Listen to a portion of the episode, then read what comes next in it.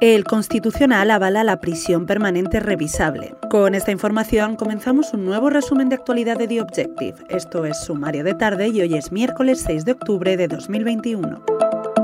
El alto tribunal ha avalado la prisión permanente revisable impulsada por el gobierno de Mariano Rajoy al rechazar el recurso del PSOE y el resto de la oposición. El resultado de la votación ha sido de siete votos en contra del recurso, todos del bloque conservador y tres a favor de estimarlo. En España hay 11 millones de personas en exclusión social y los casos de pobreza severa se multiplican por la pandemia. En 2018 eran 4 los millones de personas que vivían en situación de pobreza severa y ahora son ya más de 6 millones, la cifra más alta desde el 2007. Así lo muestran Cáritas y la Fundación FOESA en un informe que alerta del ensanchamiento del espacio de la exclusión social en nuestro país.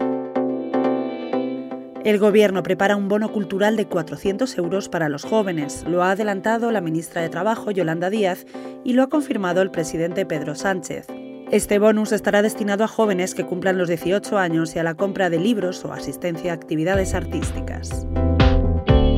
Benjamin List y David Macmillan han ganado el Nobel de Química por su herramienta revolucionaria para la construcción de moléculas, que ha tenido un gran impacto en la investigación farmacéutica y ha hecho que la química sea más ecológica.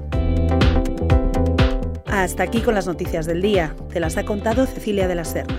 Puedes leer estas y otras muchas informaciones en nuestra página web, theobjective.com.